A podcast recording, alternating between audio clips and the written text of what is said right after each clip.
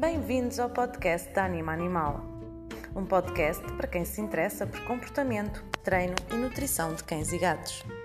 Eu sou a Sofia, fundadora da Anima Animal, consultora comportamental e nutricional, e neste podcast temos muito para falar sobre estes assuntos.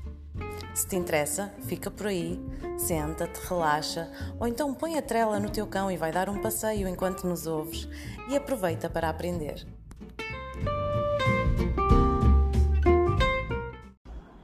Qual é o dia mais espetacular do mês de junho? É verdade, é o primeiro dia do mês, é o dia da criança e eu decidi fazer este vídeo precisamente uh, porque se tens por aí crianças que te andam a pedir um cãozinho, um cachorrinho e se calhar até pode estar a, a ponderar oferecer ao teu filho ou à tua filha um cachorrinho uh, como, como prenda para o dia da criança ou até mesmo um cão adulto, não sei qual será o teu objetivo, mas eu queria deixar aqui algumas sugestões, algumas, algumas ideias importantes um, antes de tomares essa decisão, ok? Então, se estiveres com ideias de adotar um cachorrinho, uh, a, primeira, a primeira sugestão que eu te dou é fala bastante com, com o criador, ok? Fala bastante com o criador, faz várias visitas, não faças nenhuma escolha só pelos lindos, lindos olhos do, do cachorrinho ou do cão, ok? Um, faz uma, uma, uma, escolha ponderada. E isto porquê? Um, vocês têm que ter alguma percepção também, antes de trazer um novo animal para casa, da, da vossa, da do vosso estilo de vida, da vossa rotina, das vossas disponibilidades, ok? Não é um vaso com uma planta em que a gente só precisa de regar uma vez por semana, uh, é algo que vai exigir muito de nós. E então, se for um cachorro, ainda mais, ok? Uh, será, será algo que nos vai tirar bastantes noites de sono, uh, vamos ter que ter uh, o, o, estado zen para, para, encontrar algumas coisas destruídas. E, e, como tal não vai ser uma, uma, uma altura muito fácil, embora seja bastante, seja bastante recompensador, não, é, não é de todo fácil se nós tivermos um estilo de vida e uma rotina muito agitada, com pouca disponibilidade. Portanto, eu aconselhava-vos a parar para pensar sobre isso também. Um, se, se, estiverem então com ideias de, de, ir comprar um cachorro, por exemplo, a um, a um, criador, vejam também as características das raças, ok? Não é a raça que dita uh, o comportamento do animal, mas há muito traço genético que influencia na personalidade e, portanto, será, será hum, interessante fazerem uma pesquisa sobre as raças, sobre o tipo de personalidades de, de, algumas raças, para que possam começar a fazer uma escolha um bocadinho mais certeira, ok? No caso de, de optarem por eh, fazer uma adoção, nesse caso, muitos parabéns, ok? Há muitos animais a precisar desse, dessa, dessa segunda oportunidade. Façam também várias visitas, por exemplo, no caso de uma associação ou de um canil, um, façam uma primeira visita, tirem uma fotografia geral do, dos vários cães e das várias possibilidades, uh, vão falando bastante com os voluntários que lá estão, porque eles melhor do que ninguém conhecem cada cão que lá está, ok? Uh, algumas histórias passadas, alguns traços de personalidade, algumas questões comportamentais uh, e, portanto, nesse, nessa questão também, nessa situação, não deixem a vossa emoção falar mais alto.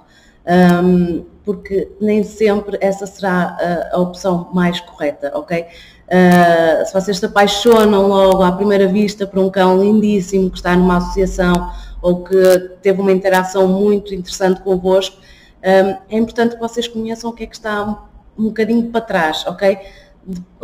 dependendo do vosso estilo de vida, da vossa disponibilidade, aquele cão pode não ser o mais indicado. Vocês podem, em vez de ter uma vida uh, uh, equilibrada e, e, com um novo membro na família e uma vida feliz, pode ser exatamente o oposto. Não é por. Uh, é provavelmente esse será um dos grandes motivos pelos quais muitas vezes algumas adoções não correm bem e os cães são adotados duas e três vezes e devolvidos novamente, ok? Portanto, façam esse estudo prévio, façam várias visitas, se ficaram de olho com um deles e criaram um laço, se calhar com algum deles, vão tentando falar o máximo possível com os voluntários para conhecerem o melhor possível esse cão um, e tentem interagir mais com eles nessas visitas. E se aquele for mesmo o cão pelo qual vocês se apaixonaram, mas estão indecisos porque é um cão que é muito enérgico e se calhar vocês não têm tanta disponibilidade. Um, tentem ver se de alguma forma vocês conseguiriam resolver isso na vossa vida, um, na vossa rotina, como é que vocês conseguiriam encaixar um cão tão agitado e tão dinâmico na vossa vida, se esse for mesmo, se esse for mesmo o amor da um, o, o, amor ao, ao, primeiro olhar, não é? Não, não é este o termo, está-me a faltar agora aqui. Um, portanto, façam, façam uma escolha o mais ponderada possível, ok? Esta será a minha dica essencial e primordial. Um, tenho aqui mais algumas, algumas coisas que vos quero falar também. E a primeira, uh, e provavelmente a mais importante, é se vocês estão a ponderar oferecer um animal ao vosso, ao vosso filho ou à vossa filha, porque ele já vos anda a pedir há muito tempo, tenham a certeza que, primeiro, ele quer efetivamente, ok? Não é só mais um brinquedo que ele viu numa prateleira e que pediu uma ou duas vezes e depois se esqueceu. Está bem? Tentem ver se realmente é uma coisa que o vosso filho quer mesmo, quer mesmo integrar mais um irmão, ok? Pode ser um irmão canino, pode não ser do mesmo sangue, mas não deixa de ser um irmão porque ele vai ter que partilhar muito da vida dele com, com o animal. Um, tentem falar com a criança, tentem explicar toda a responsabilidade, toda a alteração de rotina que isto provavelmente irá causar e vejam se ele realmente quer, está bem? Uh, não, por favor, não, não tomem esta decisão numa questão de, ai não, porque eu quero tornar o meu filho mais responsável, então vou efetivamente arranjar-lhe um cãozinho para ele se começar a preparar e começar a ver o que é que é ser responsável, ter que tratar de um animal. Essa é a decisão mais irresponsável que vocês, como tutores e como pais dos vossos filhos, podem fazer, ok? Uh, vocês têm que partir do princípio que é uma decisão vossa, do adulto lá de casa, e que o vosso filho uh, pode e deve efetivamente ajudar em algumas coisas e em pequenas tarefas, e vocês podem ir e devem ir uh, um, colocando o vosso filho nas pequenas tarefas e logísticas com o cão, mas não estejam à espera que seja o vosso filho o responsável por esse animal, ok? Essa é, será talvez a dica mais importante. As crianças têm um período de desenvolvimento e muitas vezes em determinadas idades elas nem sequer estão uh, aptas, nem têm capacidade para efetivamente ser, serem responsáveis por um ser vivo, ok? Que respira, que sente, um, que, tem, que tem necessidades básicas que não podemos correr o risco de, ah, ok, eh, a planta ou a flor murchou, pronto, está bem, vamos arranjar outra. Está bem? Não vejam as coisas com estes olhos e, por favor, assumam essa vossa responsabilidade enquanto adultos, ok?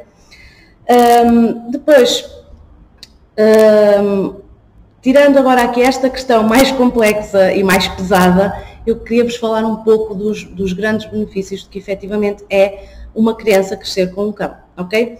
e vários estudos têm demonstrado alguns. Uh, por exemplo, crianças que, que crescem com o animal são crianças que ganham mais autoestima, mais confiança, exatamente por ser, serem integradas nas pequenas tarefas do dia a dia de tomar conta de um cão, ok? Seja nas, na preparação das refeições, seja o limpar a caixa de areia, por exemplo, no caso de um gato, ok? Se nós os conseguirmos ir integrando nestas pequenas tarefas, eles vão começando a ganhar autoconfiança e mais autoestima.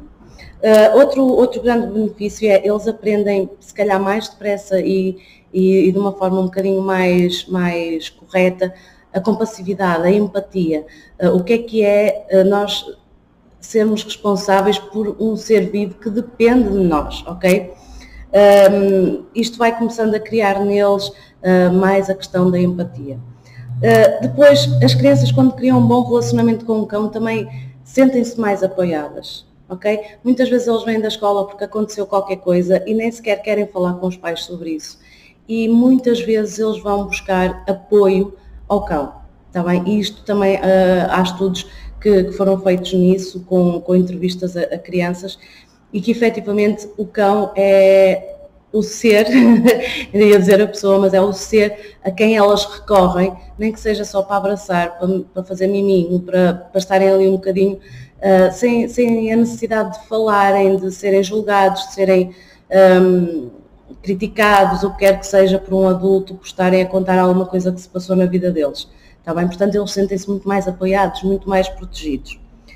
Um, Também está provado que as crianças que crescem com animais desenvolvem um bocadinho mais de habilidades cognitivas. Um, muitos, muitos, muitas associações e muitas escolas têm, uh, inclusivamente, incentivado uh, as crianças a ler para animais, para cães. E isto é muito interessante porque efetivamente desenvolve também ali aquela questão cognitiva e emocional, um, tanto para a criança como para o próprio cão, ok? Outra questão também muito importante, e há aqui alguns benefícios que não são só para as crianças, ok? Que são para os adultos também.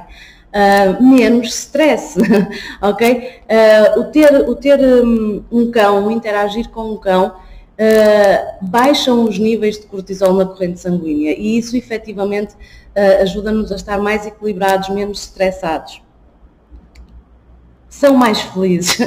As crianças com cão são mais felizes. Uh, de uma forma generalista, não só porque elas brincam com o cão e, portanto, esta interação de brincadeira aumenta também o nível da dopamina e da, e da serotonina na corrente sanguínea do vosso filho, que são as hormonas responsáveis pelo bem-estar, ok? E pelo relaxamento. Outra, outro benefício, são mais saudáveis de uma forma geral, ok? Seja pelo, pelos, baixos, pelos níveis de stress mais reduzidos, seja porque acariciar um animal, por exemplo, baixa a, a, a tensão arterial, ok? Uh, estava a pensar em, em tensão sanguínea, isto não me estava. Uh, baixa a tensão arterial, mas no caso das crianças ainda tem, há outros fatores muito interessantes. As crianças que têm um cão, por exemplo, são mais ativas, está bem? Nem que seja um bocadinho mais ativas por dia. Um, está provado que uma criança que tem um cão normalmente faz 8 minutos por dia a mais de exercício. Parece pouco, ok? Mas se vocês fizerem a soma num ano, são mais 48 horas de exercício que o vosso cão faz relativamente a outra criança que não tem um cão. Isto é engraçado, está bem? Seja através dos passeios, seja através das próprias brincadeiras e interações com o cão, ok?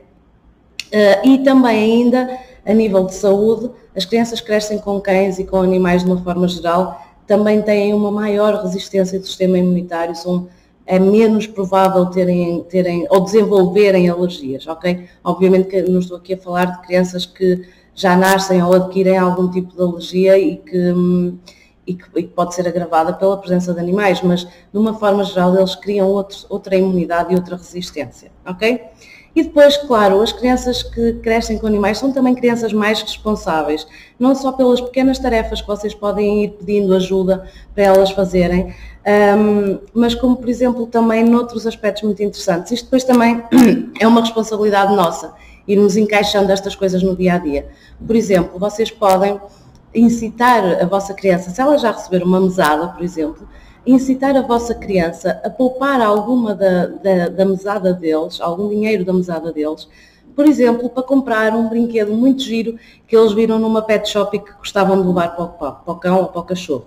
Okay? Isto pode ser muito interessante e acaba por criar aqui também outro, outra aprendizagem de gestão de dinheiro e de economias Uh, e ao mesmo tempo, ok, há aqui esta parte interessante, eles sentirem-se bem e orgulhosos com eles próprios, terem conseguido juntar o dinheiro, de terem conseguido oferecer um brinquedo ao seu melhor amigo e de verem a felicidade do cão ao receber esse brinquedo. E isto cria aqui um relacionamento muito forte, está bem? Outra coisa muito interessante que vocês podem fazer também é procurar sítios, uh, uh, é procurar aulas de treino na vossa localização e incluir, por exemplo, as vossas crianças nesse processo de treino. Tenham atenção para ver se, por exemplo, se, se o treinador uh, tem também a sensibilidade de lidar com crianças, como é que ele lida com crianças, de forma a conseguir envolvê-la. Não incutam a responsabilidade total do treino e da educação do cão ao, ao vosso filho, ok? Isto é um processo de família, mas de certeza que o vosso filho vai adorar uh, e vai se sentir super orgulhoso e satisfeito de perceber melhor como é que, como é que um, o cão dele pensa, como é que aprende, como é que consegue comunicar melhor com o cão, ver o cão a responder. Tudo isto cria aqui um vínculo uh, espetacular e, e, sem pressão, ok? Se vocês pressionarem o vosso filho a ser responsável, a ter que tratar do cão, a ter que não sei o quê, és tu responsável pela educação do cão, pá, pá, pá, pá, pá, pá, aquilo que vocês vão fazer é, o vosso filho vai começar a olhar para o cão como um fardo, como um peso, ok? Isso vai criar afastamento entre os dois. E esse afastamento, obviamente, vai quebrar o relacionamento, está bem? Se eles não se relacionam, eles não, não desenvolvem a ligação, não desenvolvem a conexão e, e, portanto, aquilo que vocês tinham planeado em primeira instância vai por água abaixo, ok? Depois, uh, outra, outra questão que eu queria falar, que é muito importante também, e que também é da vossa responsabilidade, é, é como, como é que as crianças e, o, e os cães devem interagir, ok?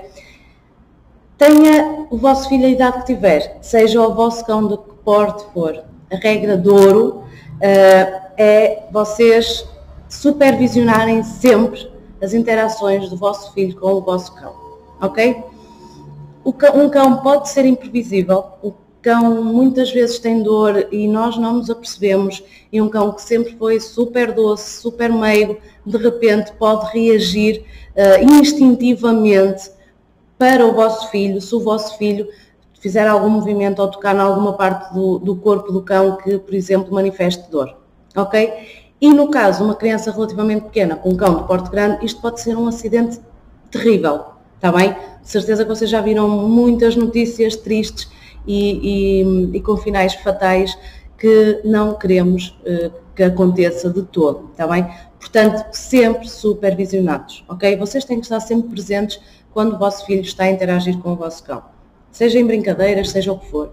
Se vocês não conseguem ter essa interação, essa supervisão, o cão e a criança estão separados, está bem? Seja em compartimentos uh, separados, seja um no interior e outro no exterior, seja através de, de portas, aquelas baby gates, em que separam divisões, está bem? Uh, tenham mesmo consideração em relação a esta indicação, porque é mesmo muito importante, está bem? Depois, uh, vocês devem ensinar algumas coisas ao, ao, vosso filho ou à vossa filha, Uh, e por exemplo, a hora de, de, sono do vosso cão, quando ele está a dormir, ou a hora da refeição, devem ser respeitadas. A vossa criança não deve andar ali à volta do cão enquanto ele está a comer ou enquanto ele está a dormir. Está bem? Esqueçam lá essa questão do ai não, mas o meu cão tem que uh, estar habituado e, um, e, o meu filho tem que mexer na taça de comida e o meu cão tem que respeitar. Ok? Isto é tema, é, é tema para, outra, para outro vídeo, para outra formação. Um, há formas de vocês treinarem isto, há formas de efetivamente vocês um, uh, ensinarem ao vosso cão uh, e, a, e, a, ajudarem o vosso cão a não terem uma guarda de recursos tão intensa e a manifestarem comportamentos agressivos, mas não é o vosso filho que vai ensinar isso, ok? Não corram esse risco, ok? Depois, um, a criança deve, deve ser instruída e deve saber muito bem identificar os sinais de afastamento de um cão. E para vocês poderem ensinar isso, vocês também têm que aprender, ok? Uh, pesquisem, uh, peçam ajuda a, a, treinadores, o que for preciso, mas a criança tem que, tem que olhar para um cão quando está a interagir com ele, seja o próprio cão da família ou outro, e perceber, ok, não, ele não está bem, uh, ele está a pedir para eu me afastar, ele não está a gostar disto, eu vou parar. E ele tem que respeitar, está bem? Não vamos correr riscos. Uh, há vários sinais, muitos deles são subtis. Há cães que manifestam alguns, há cães que saltam as manifestações e passam para, para avisos um bocadinho mais agressivos, um, mas é importante que vocês conheçam e que, que ajudem o vosso filho a identificar nem que seja através, por exemplo, de imagens que vocês tiram da internet, de desenhos de cães com posturas corporais e que, peçam, e que façam uma espécie de teste para o vosso filho saber identificar o que é que o cão está a, a, sentir ou a dizer, entre aspas, naquele momento. Os mais fáceis e os mais óbvios de qualquer criança perceber, como é óbvio, é o rosnar e é o mostrar os dentes. Está bem?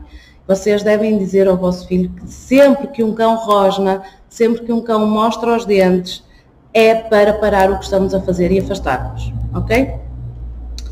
Um, depois, se por exemplo a criança anda na brincadeira e começa aos pinchos e aos pinotes e a fazer bué barulho, muito coisa, muito, muita excitação, muita, uh, e vocês reparam que o vosso cão ou o vosso cachorro começa também a entrar nestes níveis e começa a exibir comportamentos muito excitados, um, o vosso filho deve saber como reagir nessa situação, ok? Nesse momento, a criança deve parar, respirar fundo, acalmar-se e sair da divisão onde está, ou chamar um adulto para que, que ajude o cão a sair da divisão, ou que seja, Uh, criança neste estado emocional, com um cão neste estado emocional, não é bom, ok? Depois, um, outra coisa muito importante que vocês devem ensinar ao vosso, ao vosso filho, sempre que um pedaço de comida cai ao chão, ou sempre que um brinquedo qualquer ou qualquer coisa caia ao chão, no qual o vosso cão tenha interesse e chegue lá primeiro, o vosso filho não deve resolver esse problema sozinho, ok? Se o cão chegou lá primeiro, o vosso filho deve vos ir chamar, tá bem? Vocês é que têm que resolver essa situação, ok? Uh, outra coisa que vocês podem fazer para ajudar um, a criar relacionamento é, mesmo com crianças pequenas, com crianças com cerca de 3 anos, adoram atirar coisas para o chão. Né? Quem tem filhos deve saber isso. Uh, vocês podem redirecionar esse comportamento vosso, do vosso filho para, para uma atividade prazerosa, como atirar uh, bolas e, e brinquedos para o vosso cão ir buscar e trazer, ok? E estão aqui num momento de, de brincadeira criança-cão que, que, cria laços, que cria conexão, está bem? E pronto, e por último, e, e de uma forma, sublinhando uh, o, como eu comecei esta última, esta última parte da interação, sempre supervisionados, sempre com, com espaços dedicados, com, com esta gestão ambiental, ok? E, e espero que estas, que estas dicas vos tenham sido muito úteis, quer já tenham um cão e uma criança, quer estejam a pensar ter, ok, nas coisas, nas coisas que vocês têm que pensar, nas coisas que têm que prever. Uh, há sempre uma, uma, imprevisibilidade muito grande à volta disto, porque muitas vezes sai-nos o tiro pela culatra e vem um cão que demonstra um temperamento diferente, um, mas ter um pouco estes conhecimentos, saber como lidar, como, como uma criança e um cão devem interagir, é muito importante e é uma responsabilidade vossa, ok, enquanto adultos não da criança. Os benefícios são imensos, efetivamente, um, mas eles só vão existir com a vossa ajuda, está bem? Não incutam essa responsabilidade total na vossa criança.